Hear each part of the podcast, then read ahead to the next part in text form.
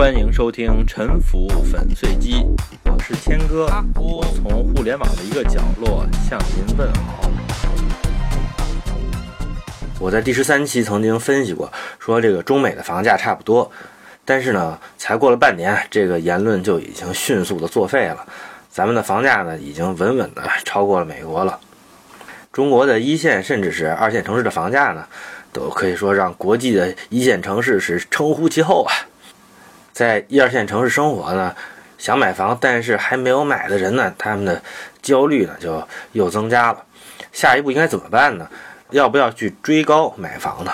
我这一期呢，假装忘记现在在房地产市场上发生的一切吧，从一个更朴素的经济理论来分析一下这个问题。大家可能呢会觉得我过于朴素了，图样就像个婴儿一样。耶鲁大学的经济学教授席勒呢，嗯，他是也是诺贝尔奖金的获得者啊。他说呢，一个股票的价值是其公司从今天到它破产倒闭之间呢各次分红的净现值之和。什么是分红之和呢？我想大家都知道。那什么叫净现值呢？如果有人对金融不熟悉的话呢，我花一分钟来解释一下。沙龙巴斯呢，他有巴斯石油公司一万股的股票要卖，那买家应该出多少钱买呢？假如啊，我们对巴斯石油的经营情况呢非常了解，我们知道这个巴斯石油啊会在一年之后每股分红一块钱，在两年之后呢，哎，那每股还会再分一块钱，然后就非常不幸的就会倒闭。那么一万股的股票现在值多少钱呢？咱们来算一算啊，在未未来呢，一共分红是两万两万块钱，分红的资本利得呢是要交税的，但是呢，我们暂时不考虑，因为最后这个公司会破产了，它的股票价格会变成零，这个呃股炒股票赔的钱呢是可以抵扣税款的。我们再说回这个股价吧，如果钱夫人花两万块钱买了沙龙巴斯的股票，那后面呢有两次呢分红给他两万呢，就刚好打平了。但是作为一个投资者呢，钱夫人呢，她追求的呢，当然不是打平这么简单了。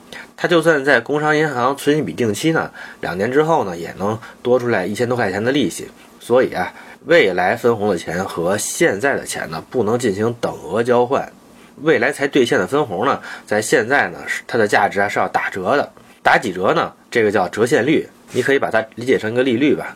这就要看投资者是谁，他对投资收益的预期是多少。如果呢，投资者想要一个每年百分之五的收益呢，那这个折现率呢就可以按照百分之五算。那么一年之后分红的一万块钱呢，就等于今天的一万除以（括号一加百分之五），这样呢是就等于是九千五百二十四块钱。如果是两年之后的分红呢，就要用一万呢除以一加百分之五（括号的平方），然后你把这两次分红打完折之后加起来，这样就算出来呢。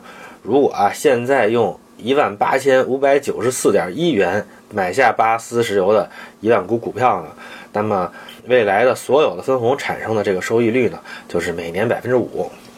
不过啊，每年百分之五的这个投资收益的要求呢，这个水平不不太高啊。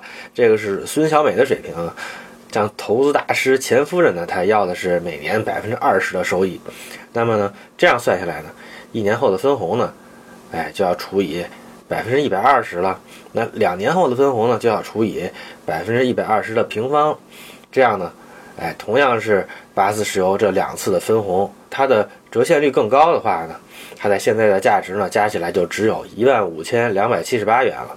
这个是钱夫人出的价格。如果啊，沙龙巴斯嫌钱夫人出的价低呢，要求钱夫人多掏点呢，钱夫人就会说。还有很多大学生要给老老娘打裸条呢，老娘还不如借给他们呢。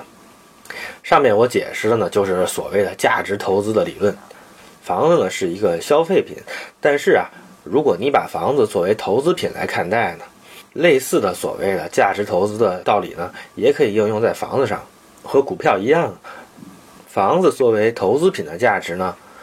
就是这个房子在未来各年产生的房租减去它的维护费用啊，哎，一直到很久之后，到这个房子倒掉为止，它产生的所有的正现金流，然后呢，把这些正现金流呢折合成现在的价值，这些价值呢，就是这个房子投资价值。嗯，和股票不一样，这个房子呢是需要花钱维护的，它每年要交物业费，一般呢过个十年、十五年呢需要重新进行室内装修啊，啊，然后二十几年呢需要对这个水电系统进行大修，建筑的屋顶防水啊，还有包括这些塑钢门窗啊，它们的寿命呢，哎，也就是二十年吧。电梯的寿命呢大概是三十年，再过更久呢，这个房子结构呢可能都需要加固。房子在逐渐的变老折旧啊，租金价值呢是逐渐下降，但是呢维修的费用是逐步升高的。当未来呢某一次大修的费用超过新建这个房子费用的时候呢，房子寿命呢也就宣告终结了，应该呢被新的房屋代替，进入下一个生命周期。我们简单的算一下，孙小美有一套一百平米的公寓，现在每月租金是五千元，我们假定租金每年涨一次，一次涨百分之四。现在的物业费是每月三百块钱，物业费也是每年涨百分之四。未来的各次维护和重新装修的费用呢？我们假定了他们总共消耗掉房租的百分之三十。那么，在六十，我们假定在六十年后呢，这个房屋啊，它将失去维修的价值，寿命终止啊。这样呢，咱们就可以算出这个房，这样呢，咱们就可以算出这栋房子在这个生命周期上的现金流。把这个现金流呢。打一个折，咱们也可以算出啊，这套房子它作为一个投资品，现在值多少钱？假如说孙小美呢，她还是要一个百分之五的收益率，啊，她觉得能跑赢 CPI 就可以了。那么呢，在未来六十年，所有的现金流都打折之后，加在一起，这个房子的价值是多少呢？这个需要用 Excel 表来详细的算一下。我算了一下，未来六十年的净现金流之和是九百一十四万。按照百分之五的折现率折到现在呢，它的价值是一百七十六万。这是孙小美对这个房子价值的评估。如果换成投资大师钱夫人呢？哎，她如果要一个折现率是百分之二十的话，那么买这个房子这个投资对她来说呢就非常无聊了。她发现呢，这六十年的收益的价值啊，现在呢只值二十九万。说到这儿呢，有几个问题就跳出来了。第一个问题是，比如有人问。再过两年呢，孙小美可以把房子高价卖给阿土伯，让阿土伯来接盘，孙小美呢就可以赚钱离场。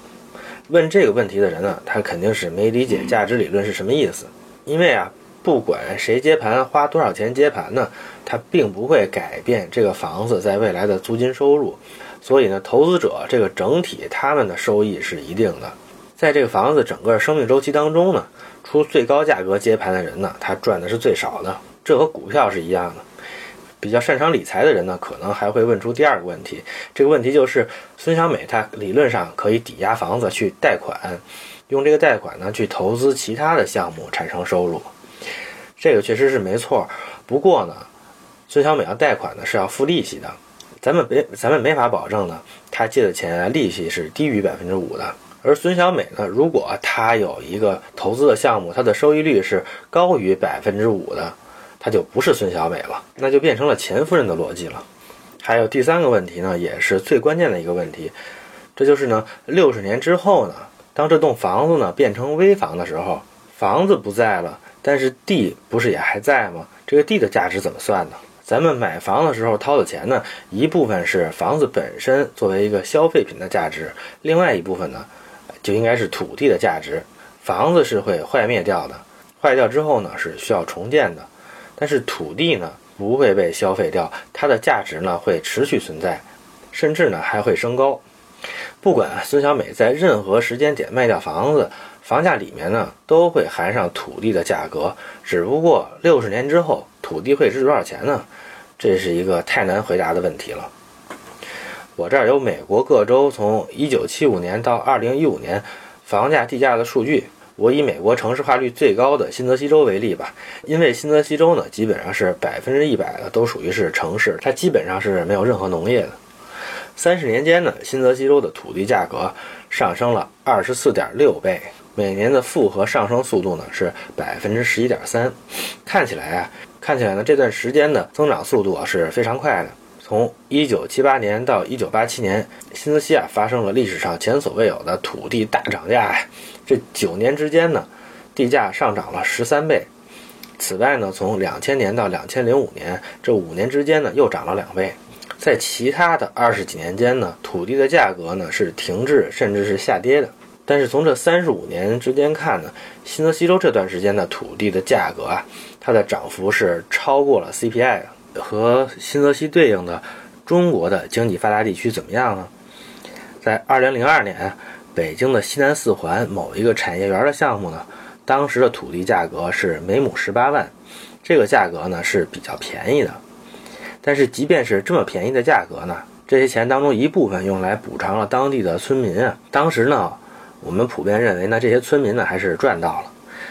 到了十三年之后的二零一五年呢，和当年这个产业园项目相邻的一块商业用地呢，政府拍卖它的楼面地价呢是一万八千二百二十四块九元每平米，它的容积率是四点零，也就是说每平米的土地呢可以盖四平米的楼房。核算成每亩土地的价格呢，就是每亩是四千八百五十五万元。很明显的，这在北京呢不算是最贵的地啊，我只是很随意的举了个例子。您看，北京市丰台区的一亩地啊，十三年涨了两百七十倍，年复合增长率呢是百分之五十四。相比之下呢，新泽西的百分之十一点三的复合增长率，那是远远无法与之相比的。从绝对价格上看，新泽西啊，在涨了二十四点六倍之后啊，它一亩地的价格呢，也就是相当于人民币一百万这个数量级左右，和北京这个四千八百万呢，更是差了几十倍啊！现在据说呢，在北上深呢，不是在买房，而是在抢房。其根据之一呢，就是说这个土地的价格啊，它高速上涨，势头不减呀。不过咱们都知道，过去一直在涨呢，并不代表未来还会涨。这是一个很简单的道理。如果呢前十三年每年百分之五十四的复合增长率呢，哎，它一直在持续六十年的话，那么现在一亩地四千八百五十五万，这个价格再涨六十年会变成一个什么样的价格呢？这是八点七乘以十的十八次方圆，也就是说八后面十八个零啊。这个数是多少呢？反正我是不会念了，这是一个天文数字。因为八个零是一亿嘛，这说完十八个零大概念成八千七百亿亿元。去年呢，美国全国的 GDP 才相当于是一百二十万亿人民币。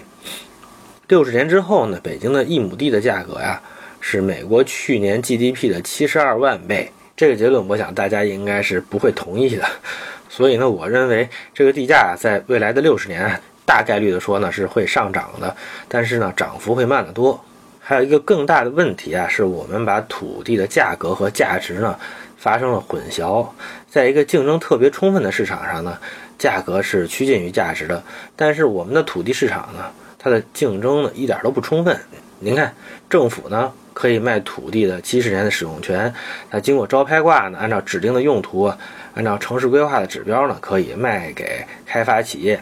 土地呢，只能按照行政指定的功能、建筑面积来使用，所以啊，土地是在计划经济框架下的，它不是一种自由使用的资产，甚至呢，土地是不是商品呢，它都是个问题。开发企业呢，在理论上是不能卖地的，在现实中呢，有两个途径可以变相的转让土地，一个呢是出售他自己企业的股权呀，我把整个公司都卖给你，那我公司的土地呢，自然也属于你了。第二个呢，是整个工程呢作价转让，在这种情况下呢，你转让的时候呢，这个房子的所有的方案和用途呢，都必须是已经确定的，并且是手续齐备、有图纸在开工的情况下，在失去了这些灵活性的情况下，你呀才能把这个项目卖掉。不过不管怎么说，通过这两个途径呢，企业手里的土地呢是有一定流动性的，可以变现的，但是呢。如果是孙小美，她一个个人买的单元房，她的土地怎么变现呢？我说的俗一点，这个土地是她的吗？首先呢，她只是拥有这个小区里边一千套房子里边的一套，她的土地权利呢是和大家的权利绑在一起的。换句话说呢，有一套单元房呢，你并没有一块属于自己的土地。根据现有的政策呢，小区呢一旦建起来，这里边的一切开发行为呢就都属于是违法的。土地呢，也就不再有扩大利用效率和切分转让的可能了。除非有一天呢是几十年或者是几百年后的一天啊，这个小区呢被列为危房，这个时候政府就可以通过拆迁补偿呢把这块地买回去。在一个公平的情况下呢，政府要收回孙小美的地呢，是需要按照孙小美认可的价格，在她同意的情况下进行的。这个我认为是没问题的。但是问题是呢，政府并不一定要收他的地。如果呢，孙小美他们要价太高呢，那政府呢就可以不管孙小美他们，优先去拆要价比较低的阿土伯呀。也就是说，在市场上的同类的土地当中呢，对这个拆迁补偿要求最低的这些人呢，他们呢会最先呢实现拆迁。所以我们现在看到的情况是，在城市里啊，开发商对土地的出价能力很高。但是呢，拆迁反而越来越慢，拆除这种成片的现存的房子呢是越来越难了。所以呢，孙小美她作为一个单元房的所有者，她和其他的这一千个所有者所共有的这个所谓的土地的产权呢，在极其遥远的未来啊，什么时候能变现，能变现成多少，这个是具有高度的不确定性的。从这种意义上说呢，我们现在个人买的房子的所谓的土地，这种资本呢，它是没有流动性的，甚至呢都不是商品。所以，对于一个个人商品房买家来说呢，土地投资啊，基本上就是一个伪命题。你用投资价值的理论呢，是解释不了的。住宅呢，说到底呢，那是一种消费品，它不是一种生产资料。两百多年前呢，亚当·斯密就是这么说的。你看阿土伯呢，他。每买一亩农田呢，明年呢就可以多产一亩的粮食。孙小美呢，她买一台缝纫机就可以生产出服装啊。沙龙巴斯呢，他买一条游轮呢，把石油啊运到世界上需要它的地方去，这就提高了那些没有石油的地方的生产。所以这些呢都是生产资料，甚至呢你学英语加速了信息在世界上的传播呢，这呢也可以被认为是一种生产资料。相比之下呢，房子和大米一样啊，它都是一种消费品，它们的价值呢是通过消费来实现的。在全世界范围内呢，特别是在发达国家，我们看到呢，投资于生产型的企业，特别是投资这种高科技的企业是非常普遍的。但是呢，房地产呢是一个比较过气的、偏冷的投资类别。那么我们应该怎么看现在我们一二线城市的买房投资热呢？我想呢还可以用大米来做一个类比，大家在什么情况下会去抢购大米呢？无非呢是认为要有粮荒之前呀，在认为大难将至，或者呢，或者是认为会有高通货膨胀之前，大家才会去抢购大米。那大米呢，毕竟是一种比较耐储存的消费品，一般你放了几年呢，它还可以吃。房子就比大米呢更加经久耐用，所以啊，全民加杠杆借钱买房呢。呃，无非是两个情况，一是对土地价值的高估，二是认为呢高通货膨胀将至，把房子这种耐用消费品储存起来呢，无非是要实现资产的保值啊。在很高的通货膨胀预期之下呢，确实这个房子它卖多少钱都不算贵。对孙小美那一百平米的房子，我们之前设置的通货膨胀率呢，也就是说这个房租每年的涨幅啊是百分之四。在那种情况下呢，我们当时计算这个房屋的金融价值是一百七十六万。但是如果通货膨胀高一点，比如说房租每年涨百分之六，这也说不上特别离谱吧？那么呢，价值的计算结果呢，将提高到三百零九万。万一呢，房租每年涨百分之十呢，孙小美这个房子价值呢，立刻变成了一千两百三十四万。我查资料发现呢，中国二零零四年到二零一四年。广义货币 M2 的复合增长率呢是百分之十七点六，狭义货币 M1 的年复合增长率呢是百分之十四点二。在 M1 的这百分之十四点二的增长率里面，除去经济增长的部分呢，呃，其他的你可以理解为通货膨胀。通货膨胀的预期呢，是我给出的房价上升的原因啊。一二线城市房价涨得快，三四线城市的房价涨得慢，甚至不涨。这是因为呢，一二线有住房消费的需求，你囤积的房子即便倒卖不掉呢，至少都能租出去；而三四线面临的是人口停滞、住房过剩，可能你想租也租不出去，所以这个租金呢就更难以提高了。反正呢，我的理论呢就是来来回回的都是这种价值投资的理论啊。我解释这个一二线城市和三四线城市的这个房价差别呢，也是也是回到这个租金的解释上。我觉得在哪儿买房呢？一个就是要看这儿的人口是不是在增长，另外一个就是要看租金和售价的比值。最后呢，我用马克思主义政治经济学的角度呢，来补充讲一讲土地的价值问题。土地呢，它本身不是劳动生产的，土地本身是没有价值的。在东非高原上郊野的土地呢，你不能说它不是冬暖夏凉的，你也不能说它风景不美，但是呢，它的土地价格呢，可能接近于零。土地呢是没有价值的，有价值的只是区位。所谓的区位呢，是一个土地享受的教育、科技、文化、卫生，还有环境资源，还有呢，就是参与社会分工的方便性。这些啊都是劳动创造的，并且是非常高价值劳动创造的。搞基础设施、修路呢，只是土地价值腾飞的一个基本条件，而教科文卫呢，是土地价值腾飞的决定性因素。我们的一些土地呢。和之前提到过的新泽西州的土地相比啊，可以说呢，哎，是价格高得多，教科文卫水平呢低得多。真正给我们的土地价值加分的呢，就只有我们的人口密度高了。人口密度高呢，就提高了社会协作的效率嘛。在中国被高估的地价呢，一部分呢可以理解成税收，另外一部分呢是基础设施投资效率低、城市规划模式落后的成本啊。我们的城市规划模式落后在什么地方呢？我在过去的节目中呢有过若干的分析。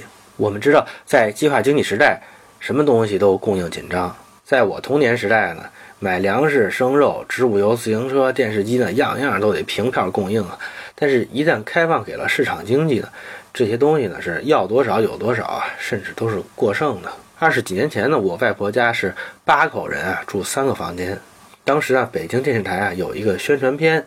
叫安得广厦千万间，讲的是要解决北京市市民的住房啊有多么困难，然后政府的负担有多么沉重。我呢当时还是中学生啊，是深以为然，颇为感慨啊。但是我们现在知道，住房商品化之后，多数市民的住房面积啊增大了好几倍。我外婆的每个子女啊都有自己的住房了，而且还不需要政府操心去办理，大家靠自己就买好了。土地呢，其实也是这个性质的问题。你认为它供应很紧张，那只是计划经济造成的。一旦土地成为商品呢，都市自然有无限的生机，焉能没有诸君的安身之所呢？这就是本期的沉浮粉碎机，感谢您的收听。